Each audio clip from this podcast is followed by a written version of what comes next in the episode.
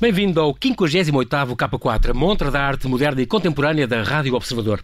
Eu sou João Paulo Sacador e, como sempre, começo o K4 com um protagonista no mundo da arte. No fim, faço-lhe três sugestões de exposições. Uma exposição de fotografias tiradas sem máquina, o angolano que mostra o céu e o inferno no Mediterrâneo e como Camões interpela 20 artistas contemporâneos. Mesmo a fechar, conto-lhe que a França vai devolver obras dos seus museus a países africanos. Está aberta a caixa de Pandora. Comigo tenho Mário Linhares, um urban sketcher, mestre em ensino das artes visuais, que vem aqui homenagear o grande fundador dos urban sketchers entre nós, designer e professor apaixonado pelo desenho, como ele, Eduardo Salavisa, que nos deixou sábado, dia 7, um dia depois da entrevista que combinara comigo neste mesmo espaço, mas que uma recaída de saúde já não deixou cumprir. Olá, Mário, e olá, bem-ajas por teres aceitado este nosso convite. Bem-vindo ao Observador. Obrigado, bom dia, boa, boa noite. É bom estar aqui contigo, tu, tu que és, já, já contaste isso, és um licenciado em design paisagístico, trabalhaste nessa área uns anos, e também em design de equipamento, de design paisagístico tiraste em Viana do Castelo, depois design de equipamento aqui na Faculdade de Belas Artes. Um, trabalhaste nessas áreas, mas rapidamente a tua paixão da infância uh, falou mais alto e dedicaste ao desenho. És mestre de ensino das artes visuais e gostas de ensinar, desenhas compulsivamente também, uma coisa que o Eduardo tinha em comum. Uh, desenhar compulsivamente e, e idealizas projetos uh, artísticos e humanitários desde 1997. Tens este livro uh, chamado Diário de Viagem, Costa do Marfim, de, feito em 2013, nesta visita à, à missão de Marandala, Marandala com, com, a tua mulher, Queta, Queta Linhares, um livro que foi premiado em França, e onde dizes que o desenho é realmente um modo de relação entre as pessoas e que te ajudou a desbloquear e a conhecer muita gente.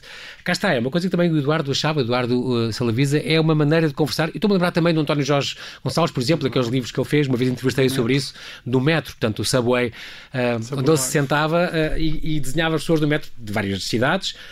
Às vezes dava-se mal, há pessoas que não gostavam, outras gostavam. Tu és o género de fazer esses, esses, esses sketches também só a retratar pessoas como o Eduardo acabou por fazer também no fim. Sim, por acaso é curioso porque o Eduardo eh, durante muito tempo dizia que não gostava muito de desenhar pessoas, de fazer retratos e que nem sequer tinha muito jeito e, portanto, e é engraçado que ele no fundo resolveu isso nesta última etapa da vida dele Incrível. a desenhar eh, todos os amigos que o visitaram e, e depois na exposição mas sim, eu portanto gosto muito de desenhar eh, pessoas precisamente pela tensão que se cria a desenhar a pessoa ao vivo há ali um tempo que se gasta a observar e a contemplar a pessoa e hum, há pessoas que desenham mais rápido e outras mais uh, devagar.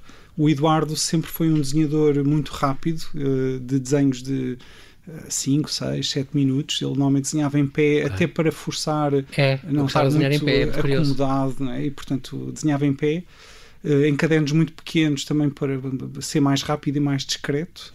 E, hum, é, já agora, deixa só dizer, esta exposição, um cadeirão e 96 retratos.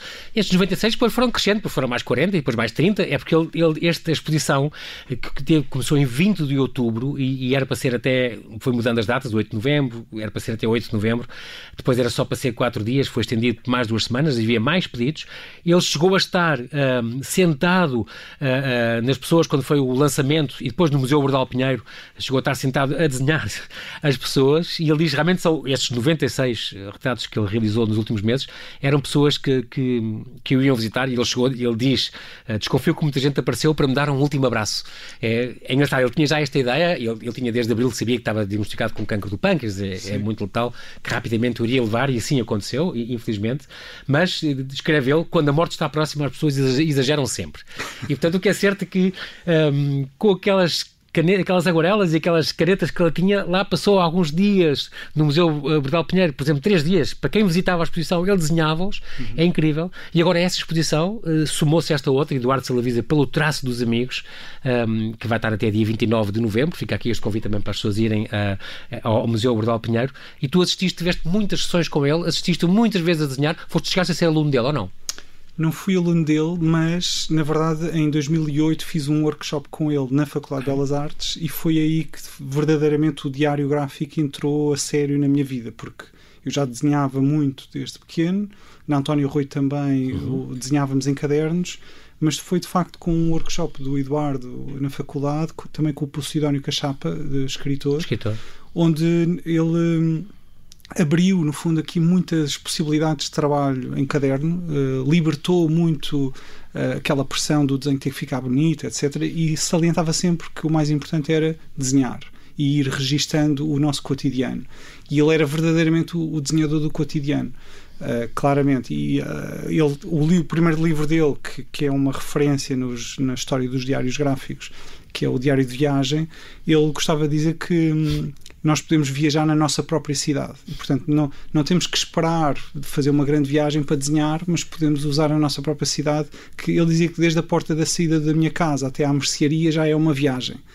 e, e, neste contexto de confinamento em que estamos, ainda, ainda mais sentido faz, claro. não é? E, é, e, é, muito engraçado que tu também, tu próprio, tens, tens esta, herdaste essa, essa iniciativa. Tu tens estas duas iniciativas, os 5 minutos de desenho, é uma coisa, por acaso podes falar disto, é, são, há Posso. investigações e artigos que são, e depois o, convidas o autor, são pequenas entrevistas que estão onde? No teu Instagram, no teu site? Não, esta, é esta iniciativa dos 5 minutos de desenho é, é, uma iniciativa do grupo de investigação de desenho da Faculdade de Belas Artes, do, do qual eu faço parte por estar a fazer o doutoramento e que começou exatamente na primeira, no primeiro lockdown aqui em Portugal e o grupo reuniu-se e todas as conferências académicas canceladas pois. e os professores todos ali preocupados como é que vamos fazer e então o grupo de desenho decidiu muito inspirado no programa dos 5 minutos de jazz eu lembro porque não uh, desafiar os investigadores a comunicarem as suas uh, investigações em 5 minutos. O que não é fácil para muitos deles, aposto. O, o que não é nada fácil é um desafio. para muitos deles.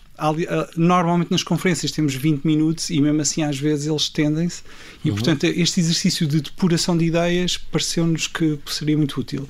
Um dos autores que convidámos, inevitavelmente tinha que ser o Eduardo, até porque sabíamos que ele ah, já estava doente e ele fez um vídeo, portanto foi engraçado porque eu estive em casa dele a gravar com ele ainda tirámos uma porta da, da, das ombreiras para poder servir de prateleira para pôr o telemóvel para gravar as mãos dele a passar as folhas dos livros e dos cadernos.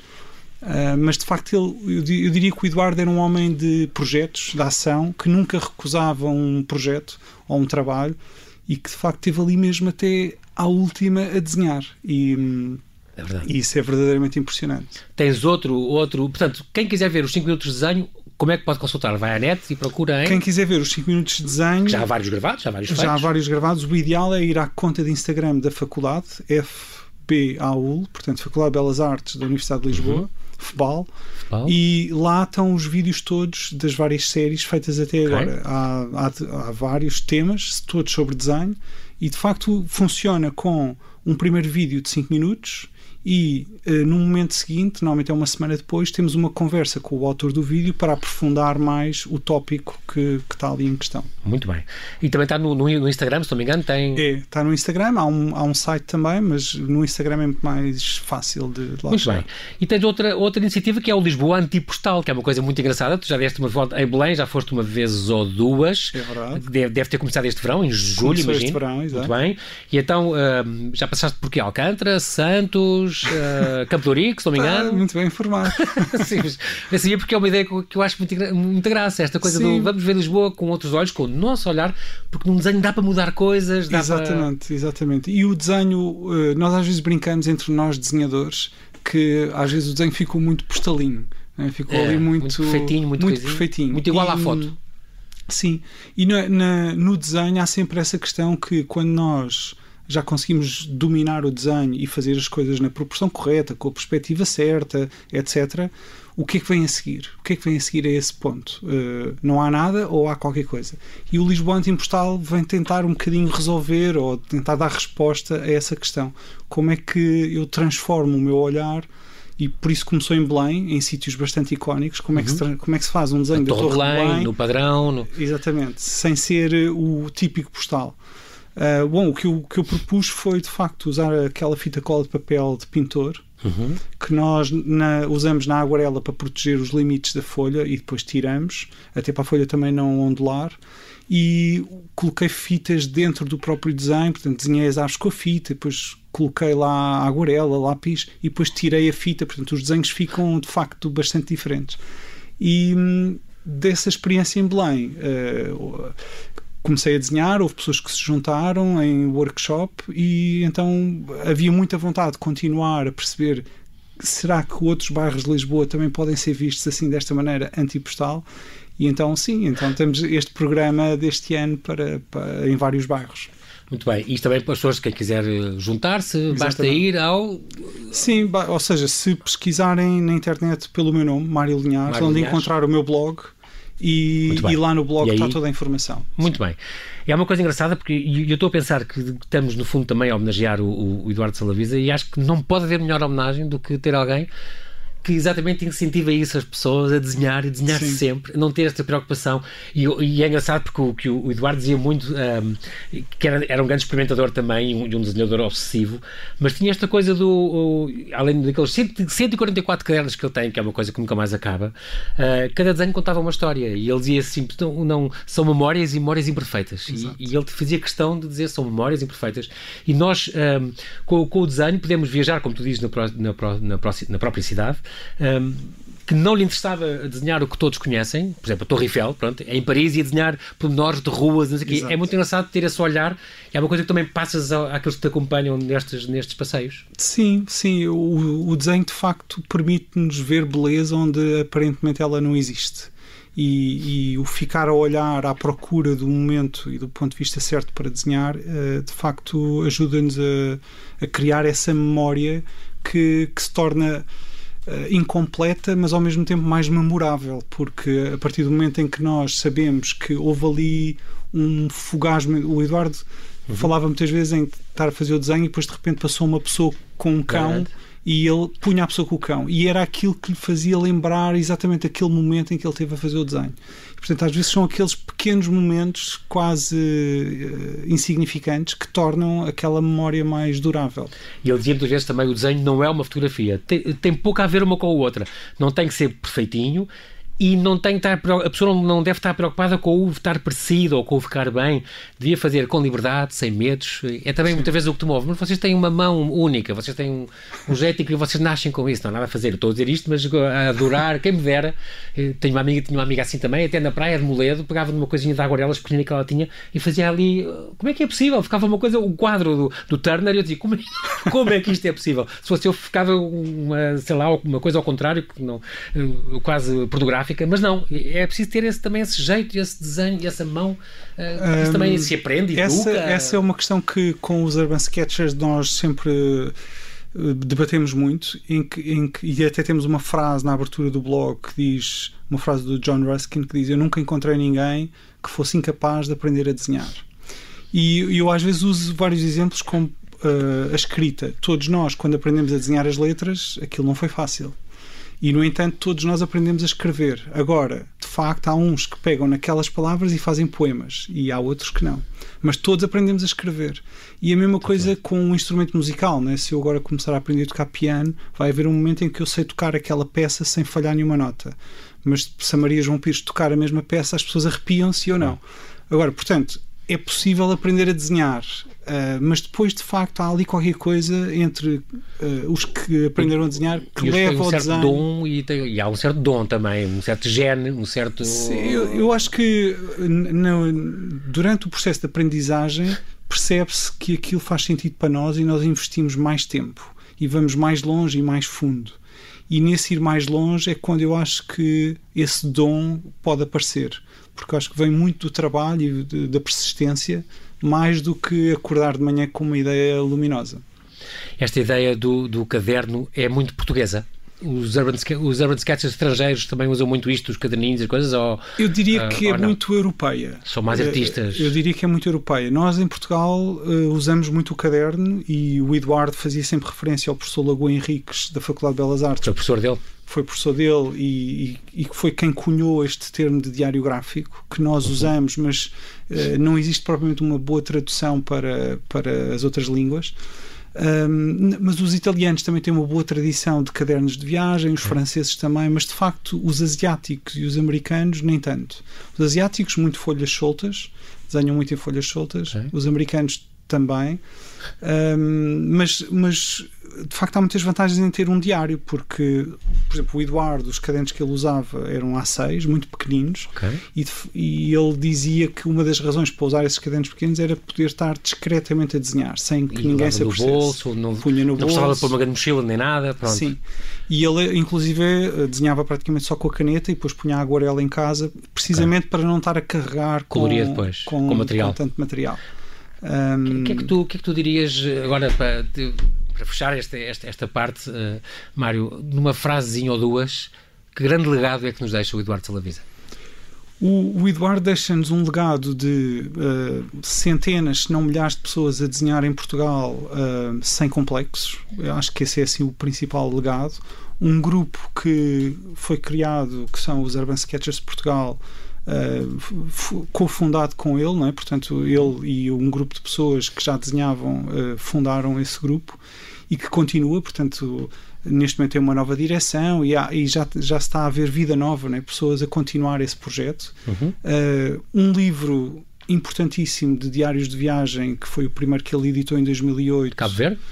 Não, não, um, o de Cabo Verde é posterior. Portanto, é um livro que resulta de, de uma investigação que ele faz. Ele fez três Ah, ao, ao de Lisboa, aquele com a capa a preta. Azul Preta, preta. Ah, já sei, lindíssimo esse. Parece um caderno antigo mesmo. Exatamente. Da Quimera. Esse, da, da Quimera, Quimera, incrível. Esse livro é um livro importantíssimo porque faz um, uma compilação histórica, tem vários autores uhum. importantes, desde o Corbusier, o Delacroix, e depois também autores vivos, contemporâneos, e ainda uma parte didática para as escolas. E é um livro que está escutado e dificilmente vai ser reeditado. Uhum. Um, e, e, depois todos os outros. De Cabo Verde é um sim, livro sim, sim. Que, que, merece ser. E depois do Porto, de Caminha, depois, depois ele fez várias residências. Muito bem. Nós, infelizmente, não temos tempo para mais. Mário Linhares, queria te agradecer pela tua disponibilidade. Aproveito para reiterar aqui o convite para espreitarem as tuas iniciativas, quer os 5 minutos de desenho, quer o Lisboa Antipostal, no teu Instagram, no teu site, também da, da Faculdade, da FBAUL. E para já agora visitarem a exposição Eduardo Salavisa pelo Traço dos Amigos, que vai estar até domingo, dia 29, no Museu Bordal Pinheiro. Entrada gratuita, terça a sexta, das 11 às 5, este fim de semana, das 10 ao meio-dia. Então, bem-ajas, Mário, e muito obrigado por teres vindo. Uh, Mantém-te seguro. Muito obrigado eu, pelo convite. E aqui no K4 das três sugestões de exposições, uma exposição de fotografias tiradas sem máquina, um angolano que mostra o céu e o inferno no Mediterrâneo e como Camões interpela 20 artistas contemporâneos. Na pequena galeria, até 13 de fevereiro, está a exposição de fotografia de Luís Pavão, Record Rapide.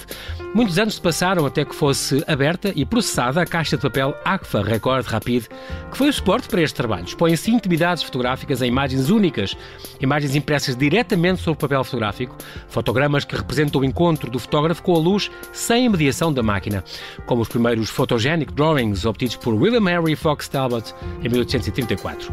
Formado em engenharia e apaixonado pela fotografia, Luís Pavão é há 30 anos conservador das coleções de fotografia do Arquivo Municipal de Lisboa, na Pequena Galeria, na Avenida 24 de Julho, 4C, em Lisboa, de quarta a sábado, das 5 às 7 e.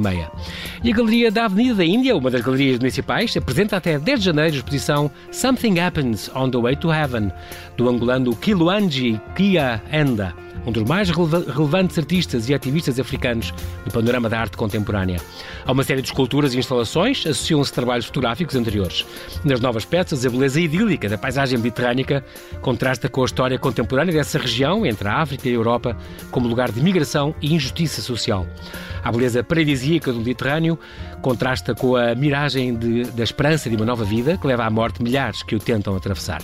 Entrada livre na Galeria da Avenida da Índia, no, de terça a domingo, das duas e meia às sete. E até 28 de março, o Museu Nacional Machado Castro, em Coimbra, apresenta a exposição Refrações Camonianas em artistas do século XXI, que coloca um grupo de 20 artistas plásticos em diálogo com Camões. Nas palavras da linha de investigação da Poética e Retórica do Centro Interuniversitário de Estudos Camonianos, Camões, mito vivo da cultura lusíada e autor cimeiro do cano nacional, continua a interpelar e a estimular os artistas dos nossos dias. Júlio Pomar, Graça Moraes, Pedro Calapés, Rui Sanches e Nikias Kapinakis são apenas cinco das duas dezenas de nomes convocados para manifestarem em obra original facetas do seu diálogo com o legado camoniano. No Museu Machado Castro, em Coimbra, todos os dias, menos segundas, das 10 às 6. Está aberta a caixa de Pandora. A França aprovou a devolução de 27 obras de arte ao Benin e ao Senegal, sinalizando que pode ser uma nova era de restituição. A medida, que há uma semana teve o voto unânime de todos os 343 senadores franceses, ocorre três anos depois do presidente Emmanuel Macron ter prometido repatriar a herança africana injustamente removida durante as explorações coloniais, visando reconstituir laços culturais com as nações africanas. O projeto de lei refere especificamente aos artefatos reais roubados no Palácio de Abomey, atual Benin, pelas tropas francesas em 1892 e que estão na coleção do Musée du Quai Branly Jacques Chirac, em Paris. Uma espécie de Museu Nacional de Etnologia. Também será devolvido um sabre que pertenceu a um comandante anticolonialista emprestado pelo Museu do Exército Francês ao Museu das Civilizações Negras de Dakar, no Senegal. Chovem as críticas à nova lei por abrir uma caixa de Pandora que pode desafiar a legitimidade das coleções nacionais em todo o mundo. Mas a Ministra da Cultura francesa disse que a devolução envolve apenas 27 objetos específicos que foram formalmente solicitados pelos governos do Benin e Senegal. O Senado decidiu também criar um Conselho Nacional para supervisionar a devolução de bens culturais extra-europeus. O que nos roubaram nas invasões francesas está fora desta lei, portanto. Desde que Macron prometeu reavaliar as coleções nacionais de França, o país recebeu mais pedidos de países para, para devolver itens específicos. A Etiópia solicitou a devolução de 3.081 objetos mantidos no Quai Branly. O Chad pediu a devolução de 10 mil objetos. A Costa do Marfim quer de volta um tambor Achan, também no Quai Branly. Madagascar solicitou ao Museu do Exército a devolução de uma coroa real e o Mali pediu a devolução de 16 itens. E o 58º K4 fica por aqui. Bom fim de semana, boas exposições. Eu sou o João Paulo Sacadura e conto consigo no próximo K4, aqui na sua Rádio Observador.